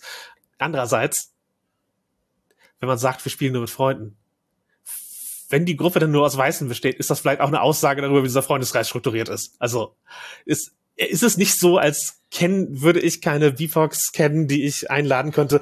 Die Frage, ob die Bock haben, jetzt sich vor eine Kamera zu setzen, mhm. vis-à-vis die Dynamiken, wie, wie wir schon geschildert haben, dass es bei Twitch halt eine viel höhere Chance gibt, als BIPOC äh, Abuse zu bekommen, denn als weiße Person.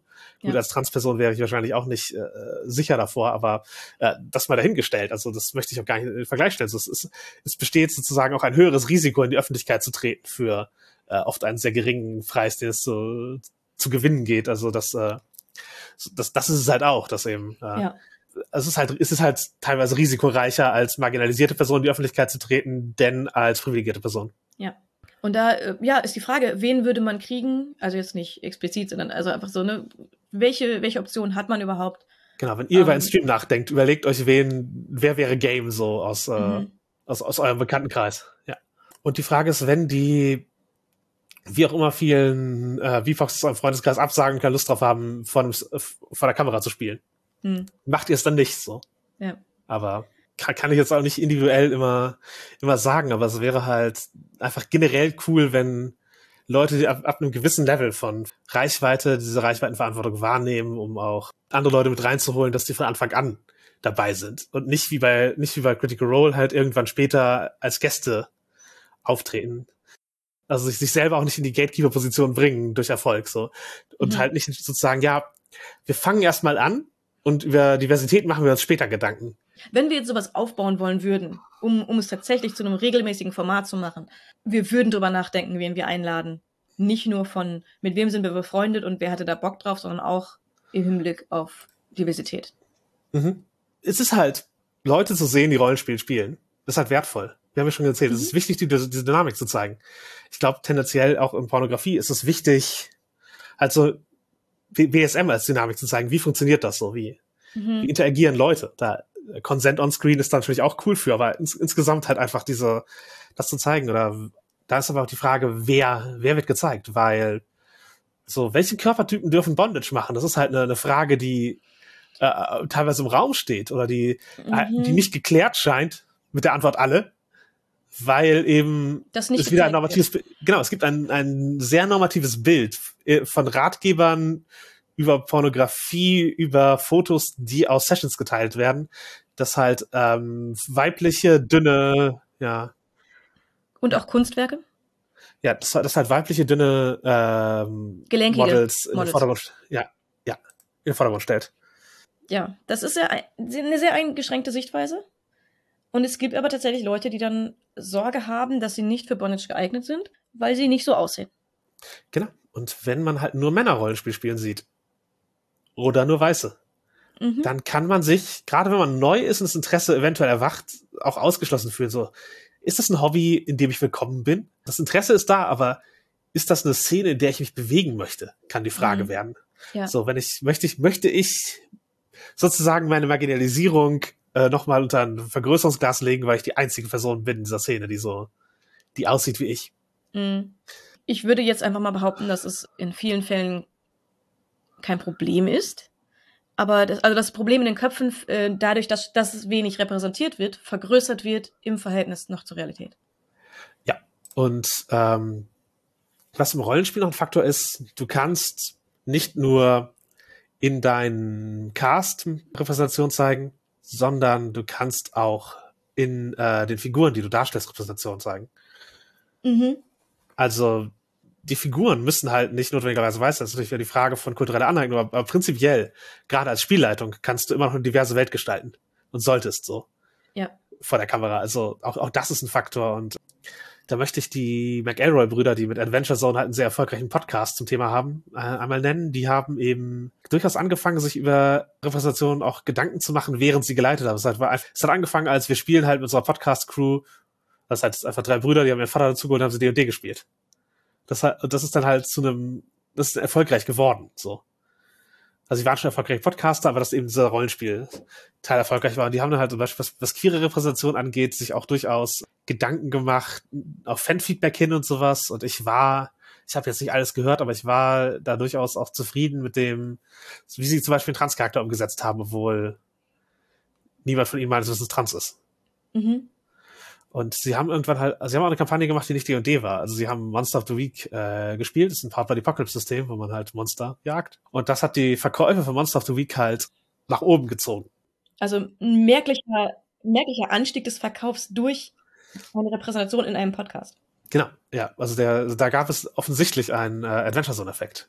Mhm. Und ja, ich glaube, es ist aber einfacher, sowas zu machen, wenn man, wenn man bereits die Basis hat. Also sie ja, hatten, genau. Wenn man, wenn man erst einsteigt mit einem, mit einem schon bekannten Spiel und sich dann eine Fanbase erarbeitet hat, wenn man dann auch mal andere Dinge spielt mhm. oder eine Kampagne in einem anderen, äh, in einem anderen Setting spielt, in einem anderen Thema spielt, auch andere Leute reinholt, wenn man schon einen Namen hat, kann es, glaube ich, gut funktionieren und eher den anderen Systemen einen Boost geben, als dass es einem selbst einen Verlust ja, in der Tat. Und McElroys und Critical Role haben beide schon mit Publikum angefangen. Hm. Die McElroys halt aus ihrem Comedy-Podcast und der Critical Role halt mit äh, Geek and Sundry. und sind von da dann hochgegangen. Also das sind halt alles Leute, die sind, die sind auf dem Plateau gestartet und von da nach oben gegangen und haben dann eben ihr Publikum weiter aufgebaut. Ja. Deswegen, wenn man auf so einem Level anfängt, ist es vielleicht auch eine gute Idee, sich eben über Repräsentation einfach von vornherein Gedanken zu machen. Ja, richtig. Und Vergleich von Pornografie ist es halt, hm. der Mainstream ist so riesig, dass sehr viel Nische ist. Mhm. Also alles Queere, alles BDSM ist eigentlich Nische. Ja. Wobei vieles im queeren und BDSM-Bereich eine sehr große Nische. Ja, ja. Die, die ist hinreichend groß. Mhm. Dass es ja halt auch wieder einen eigenen Mainstream hat. Ja. Aber ästhetisch ist halt sehr vieles sehr beim Mainstream. Wenn man sich davon wegbewegt, pornografisch, dann kriegt man definitiv weniger Klicks. Aber es schafft halt vielleicht bei einem selbst und bei anderen Firmen Selbstvertrauen. Ja. Da, dazu halt ein Punkt, den wir in der Vorbesprechung äh, hatten und auch den wir als Rückmeldung bekommen haben, dass eben Personen, die sich repräsentiert sehen in Pornografie, dass sich das gerade, wenn man irgendwelche Kings hat oder ähm, sich nicht für die Norm hält, dass das sehr äh, befreiend und Selbstbewusstsein verstärkend ähm, sein kann. Und umgekehrt aber eben, wenn man mit Pornografie nichts anfangen kann, kann das Gefühl aufkommen, so, was ist falsch mit mir, dass keine Pornografie existiert, die für mich eine Relevanz hat. Wie, wieso ist, was ist mit meiner Sexualität komisch, dass mich das nicht anspricht, was mir geboten wird? Mhm. Und es ist halt so, dass wenn man seins findet, bestärkt ist und wenn man seins nicht findet, weckt es Zweifel. Mhm. Würde ich sagen. Und reduziert halt, also in der Regel nimmt Hobby halt einen anderen Platz im Leben einer Sexualität. Mhm. Aber dennoch oft auch einen wichtigen. Ja. Ist es halt so, dass im, auch im Rollenspiel, wenn Leute halt ein Spiel kennenlernen und sehen, okay, das sind Leute wie ich und das, das ist ein Spiel, wie ich es spielen mag, voll cool, das, das zieht sie an. Und man kann sich eben auch äh, Mercer-Effekt-mäßig enttäuscht fühlen davon. Mhm. Also in, in alle Richtungen. Entweder es, spricht einen nicht an und man denkt, es ist nichts für einen und verbringt Jahre damit zu glauben, Rollenspiel wäre nichts für einen, bis man irgendwann zufällig eine Grunde findet, wo es total passt und man ist total zufrieden. Und hat aber mhm. Jahre verschenkt, in denen man schon hätte spielen können mit Freund und Freunde finden können, was man nicht wusste. Genauso wie einen spricht Critical Role total an und man liebt diesen Spielstil und man möchte all das und geht in Runden hinein und stellt fest, die Leute spielen aber ganz anders und ist dann enttäuscht und wirft es eventuell vor, dass das Ideal, das man sich selbst im Kopf gebaut hat, nicht stattfindet. Mhm. Und ich glaube aber letztlich, dass der Critical Role Effekt mehr einer ist, der für die Medien relevant ist mhm. und eben einem halt auch stilprägend dafür ist, wie Let's Plays gestaltet werden. Ja. Als einer, der jetzt notwendigerweise für jede Spielrunde relevant ist. Ja, auf jeden Fall. Und äh, halt mehr Varianten von Let's Play, mehr Stilmittel, mehr, mehr unterschiedliche Genres ähm, sichtbar und äh, erfolgreich, dann würde das auch verändern, wie die wie Wahrnehmung so ist. Also dann, würde, dann würde es mehr als eins von vielen auffallen. Mhm. Was sagen wir generell zu Vorbildern? Also ist, ist es was Gutes, Vorbilder äh, zu haben und zu sehen? Ja, da müssen wir jetzt mal ein bisschen trennen von allgemeinen Vorbilder und eine Person als Vorbild. Also ich, mhm. ich glaube, wir reden hier wenig von, ich habe diese Person oder diesen Stream als Vorbild und genau so möchte ich mein Leben gestalten. Irgendwie so. Das, da, da würde ich jetzt mich nicht sehen und wüsste ich auch nichts zu, zu sagen. Aber so, ich glaube, es ist wichtig, Vorbilder zu haben. Prinzipiell.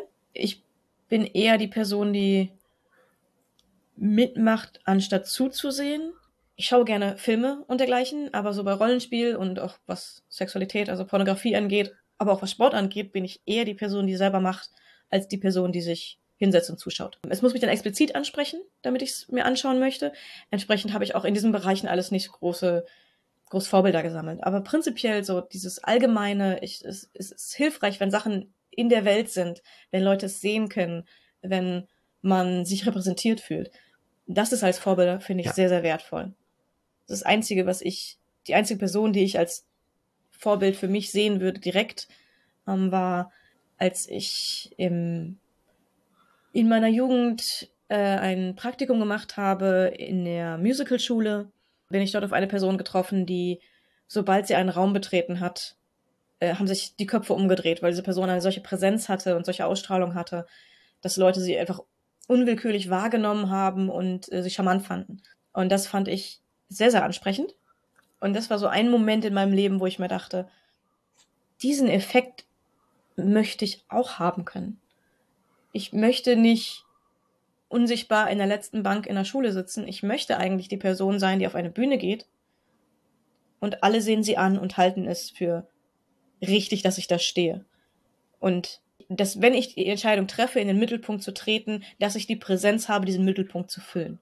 Das war, glaube ich, etwas, was ich mir am, am ehesten als Vorbild genommen habe ähm, und wo ich auch ein bisschen darauf hingearbeitet habe. Ich bin auch nicht so die Person, die jetzt einzelne Idole hat, oder danach modelliere ich mein Leben. Hm. Aber was ich wichtig finde, ist nicht immer wieder von Null anzufangen. Mhm. Dass eben man weiß, es gibt Leute, die vor einem schon Dinge getan haben, die ich dachte haben. Es gibt Leute, die schon richtig gut in etwas sind von denen man sich eventuell auch einfach ein bisschen was abschauen kann, so. Ja. Oder eben, ich bin nicht die erste Person, die diese Fantasie hat. Ich bin nicht die erste Person, die das interessant findet, sondern zu sehen, wie haben andere Leute das ausgedrückt, wie, was existiert da? Und in, insofern habe ich, ja, also ich, ich habe ein großes Verständnis dafür, wie, wie Vorbilder halt äh, äh, wertvoll sind und funktionieren mhm. können auch wenn ich jetzt nicht notwendigerweise immer so auf Personen ziehe. Ich habe natürlich auch, weil, was meinen Geschlechterausdruck angeht, oft mit Vorbildern irgendwie zu tun gehabt. Also sei es eben der Versuch, äh, männlich zu repräsentieren oder eben jetzt halt meine weibliche Repräsentation. Das, da gab es halt durchaus auch einfach so, halt nicht unbedingt individuelle Vorbilder, aber halt durchaus schon so ne, halt Vibes oder sowas, die, die mit mir äh, Resonanz hatten. Mhm. Ja, ich habe tatsächlich so was Repräsentationen anging, in was mein Kink angeht und was meine Queerness angeht, bin ich relativ ohne Vorbilder aufgewachsen. Allerdings hatte ich, wo wir über Pornografie gerade reden, den ich, ich, ich weiß gar nicht, ob ich es als, als Vorteil ausdrücken soll, aber äh, ich habe als Teenager nachts im Fernsehen, weil ich nicht schlafen konnte, ähm, Softpornografie ges geschaut, das einfach so halt auf öffentlichen Sendern lief.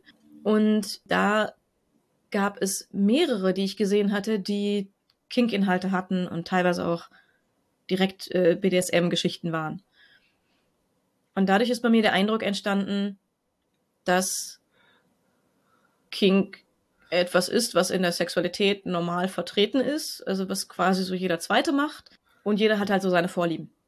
Und ich war dann eher äh, überrascht, dass meine damaligen Freunde kein Interesse daran hatten oder kein kein größeres Interesse daran hatten und ich das dann meine Interessen daran dann etwas zurückfahren musste und nicht mit ihnen ausleben konnte. Und dass, dass ich begriffen habe, dass es BDSM ist und dass es nicht jeder Zweite macht, hat ein bisschen gedauert. Ich glaube, so ähnlich ist es mit Leuten, mit Critical... Ja, mit, mit Critical Role groß halt denken, das ist der Stil, den alle spielen und dann gehen sie rein und merken, okay, ja, das ist nur ein kleiner Ausschnitt der Rollenspielszene, die, ja. die wirklich exakt so spielen. Ja, ja, ja, so in die Richtung. Deswegen bin ich halt reingegangen mit dem, mit dem Gedanken, BDSM, das macht doch jeder. Mhm. um dann festzustellen, oh, oh, doch nicht. Und als ich dann festgestellt habe, dass ich da halt, dass da eine Szene gibt und ähm, ich auch Anschluss an die Szene gesucht habe und mich mit meiner Queerness und ähm, meinen Interessen für BDSM beschäftigt habe, da gab es irgendwie niemanden, der sich hingestellt hat und gesagt hat, ich mache das auch. Also halt auf den Treffen schon, aber halt so in, in Realität bin ich niemandem begegnet, der halt, ja, sich da offen, da offen mit umgegangen ist. Und ich hatte aber gleichzeitig irgendwie das Gefühl, dass es wichtig ist. Und deswegen ja, also war ich dann die Person in meinem Umkreis, die gesagt hat, die es einfach offen gemacht hat und in der Öffentlichkeit, an der Uni, mit Freunden über all diese Dinge geredet hat. Ja, wir können halt, das machen wir ja in diesem Podcast auch machen, im Grunde eine Repräsentation sein. Das heißt nicht, dass ihr euch uns als Vorbild ernehmen könnt oder Aber solltet. Doch, solltet ihr. Bitte schön. Also, ihr, dür ihr, dürft, wenn es, wenn, es, wenn es euch ein Anliegen ist, dürft ihr. genau, es, es geht uns halt nicht darum, Vorbilder zu werden. Also natürlich halt auch wieder Wissen von Reichweitenverantwortung und so. Wir werden jetzt hier Dinge in unserem BDSM oder was auch immer eigentlich selber für verantwortungslos halten, es trotzdem machen, wie würden wir das so ausdrücken oder halt nicht hier nicht erzählen. Aber äh, genau, das ist, uns, uns ist schon bewusst, dass wir für viele Rollen, Leute aus der Rollenspielszene halt einen, der eine Berührungspunkt sind und das mhm. Machen wir absichtlich, aber gleichzeitig ist eben halt auch im Bewusstsein, dass uns das zu zur Repräsentation macht. Also, wenn wir eure Vorbilder sind oder ihr uns allgemein etwas Positives sagen wollt oder auch etwas Negatives, jegliche Art von Feedback ist uns willkommen, dann schreibt an nerdsthehobby.gmail.com oder schreibt an Hobby auf Twitter, Facebook und FetLife. Wir haben auch eine Webseite, nerdsthehobby.de. Dort findet ihr all unsere Folgen und könnt auch unter den Folgen einzeln kommentieren. Genauso könnt ihr uns bei Spotify, da macht es wirklich einen Unterschied, oder bei iTunes bewerten und sehr gerne bei Apple Podcasts dann auch eine Rezension hinterlassen. Auch das macht einen Unterschied und sorgt dafür, dass wir von mehr Leuten gefunden werden können. Natürlich über Themen reden hilft auch, um sie präsent zu machen. Das heißt, äh, sprecht über uns und äh, macht uns in euren Freundeskreisen bekannt und äh, sorgt dafür, dass dieser Podcast gehört wird. Wir geben natürlich auch mal wieder gerne Shoutouts an andere Podcasts, um zu zeigen, dass wir damit vorwärts vorangehen und sie weiter verbreiten und natürlich auch, weil wir sie schätzen. Ich würde an dieser Stelle, was äh, bisschen so dieses D&D-Thema angeht, einmal Dice Course in den Raum werfen ich würde auch äh, mit Vorteil noch einmal nennen, beziehungsweise deren äh, Podcast, wo wir klauen. Beides äh, gute Podcasts zum Thema. Ich war, beziehungsweise bin, wenn es äh, rauskommt, wahrscheinlich äh, am selben Wochenende, vielleicht sogar am selben Tag, äh, zu Gast beim nerdigen und niveauvollen Trash Talk, wo wir ein Oscar-Special hatten und dort über die Filme geredet haben. Ihr bekommt also zwei für eins äh, Jasmin an diesem Wochenende wahrscheinlich. Ja, wenn ihr das wollt, könnt ihr, könnt ihr das haben. Genau. Es muss sich gut überlegt sein, ob man Vorbild sein will. Denn ähm, töte deine Idole, sag mir, wie du es tun willst und willkommen in deinem neuen Leben.